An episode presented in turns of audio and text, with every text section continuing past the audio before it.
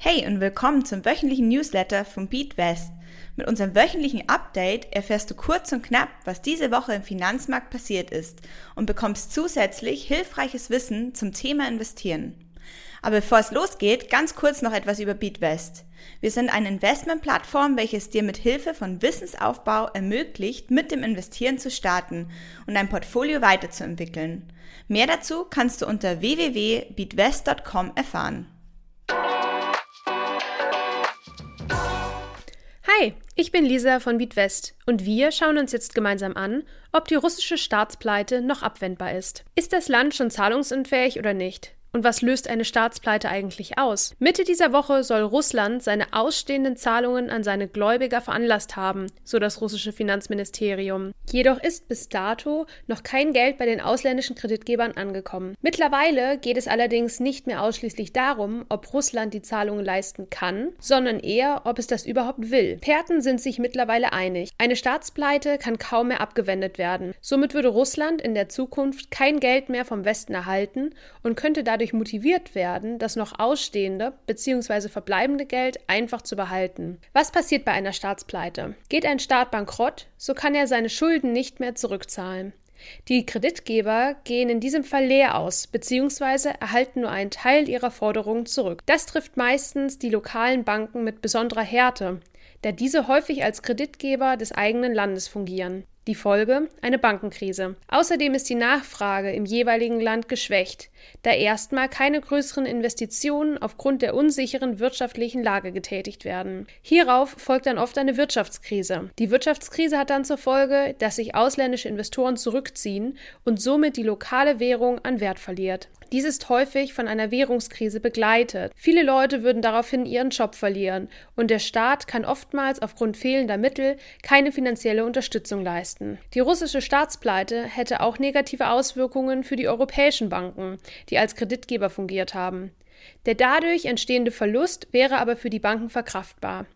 Wie sich die Auswirkungen in deinem Depot widerspiegeln, hängt von der Anzahl deiner Russland-Investments ab. Schauen wir nun nach Deutschland und zur hohen erwarteten Inflation. Das Wirtschaftsforschungsinstitut IFO veröffentlichte am Mittwochvormittag seine Prognose zum Inflationsszenario in der Bundesrepublik. Sage und schreibe 6,1 Prozent und damit so hoch wie seit 40 Jahren nicht mehr beträgt die Inflationserwartung. Zum Vergleich, im November letzten Jahres gingen die Experten noch von einer Teuerungsrate von 3,3 Prozent aus. Du ahnst es wahrscheinlich schon. Die Energiepreise sind ein starker Treiber der jüngsten Inflationswelle. Allerdings tragen auch die steigenden Lebensmittelpreise durch die andauernde Ukraine-Krise und das Wegfallen der ausländischen Exporte bei. Ein weiteres Problem bildet außerdem die anhaltende Dürre in Ländern wie beispielsweise der USA. Es scheint, als gäbe es dieses Jahr hohe Verluste bei der Weizen- sowie Baumwollernte. Dies verschärft die Versorgungslage, da das geringe Angebot den Preis in die Höhe treibt. Um dir das einmal zu veranschaulichen. Baumwolle hat sich in den letzten sechs Monaten um fast 50 Prozent verteuert.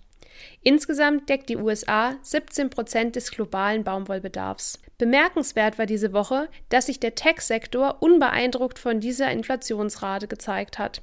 Normalerweise entfachen hohe Inflationsraten Gespräche über Zinssteigerungen, das wiederum der Tech-Industrie und anderen Wachstumsbranchen schadet. Der Nasdaq 100 legte in den letzten fünf Handelstagen allerdings ein Plus von über 11 Prozent aufs Parkett.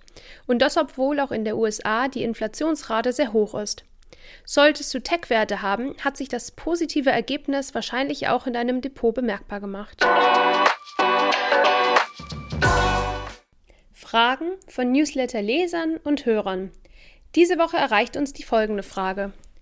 Wie erkenne ich Anleihen mit geringem Ausfallrisiko? Wenn du nach Anleihen suchst, bei denen die Herausgeber, also Staaten oder Unternehmen, ein geringes Ausfallrisiko haben, das heißt, dass du dein Geld mit hoher Wahrscheinlichkeit zurückerhältst, solltest du nach dem Gütesiegel Investment Grade Ausschau halten. Darunter fallen zum Beispiel Anleihen von Deutschland oder auch den USA. Man kann davon ausgehen, dass diese Länder eher nicht in Zahlungsschwierigkeiten geraten. Die versprochenen Zinsen sind dann eher niedrig, denn beim Investieren gilt geringe Kursschwankungen, geringe Rendite.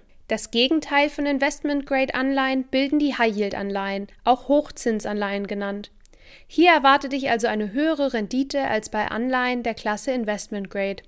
Für diese höhere Rendite gehst du aber auch ein höheres Risiko ein, da die Bonität bzw. Kreditwürdigkeit dieser Staaten oder Unternehmen niedriger ist. Die Wahrscheinlichkeit, dass die Herausgeber von High-Yield-Bonds pleite gehen und dir dein Geld nicht zurückzahlen können, ist somit höher als bei Investment-Grade-Anleihen. Wöchentliches Wissen. Die Benchmark. Das Wort Benchmark kommt aus dem Englischen und bedeutet im Zusammenhang mit Finanzen so viel wie Bezugspunkt. Viele aktiv gemanagte Fonds haben breit gefächerte Indizes wie den MSCI World als Bezugspunkt.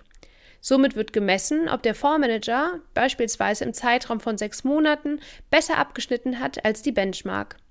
Man spricht in diesem Zusammenhang auch oft von die Benchmark schlagen oder hinter der Benchmark zurückbleiben. Du kannst aber auch selbst eine Benchmark für dein Portfolio festlegen. Das eignet sich besonders gut, wenn du auch einige Einzelaktien in deinem Portfolio hast.